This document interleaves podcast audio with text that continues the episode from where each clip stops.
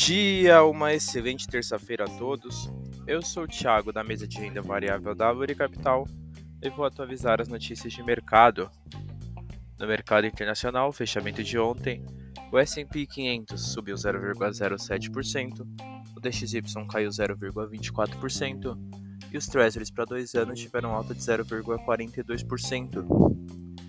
As bolsas internacionais fecharam praticamente no 0 a 0, com a cautela prevalecendo antes das decisões das taxas de juros ao redor do mundo nesta semana. Indicadores para o mercado internacional do dia de hoje: o CPI da União Europeia saiu às 6 horas da manhã e a taxa preferencial de empréstimos do BPC da China sai às 10h15 da noite.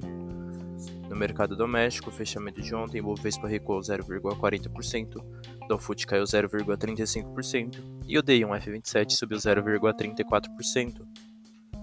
A bolsa doméstica fechou em queda, com o Vale acompanhando a queda do minério de ferro e as incertezas em relação à China.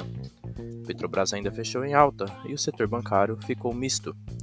Indicadores para o mercado doméstico no dia de hoje, BCBR, sai às 9 horas da manhã.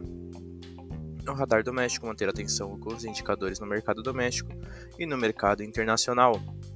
Essas foram as notícias de hoje. Desejo a todos ótimos negócios.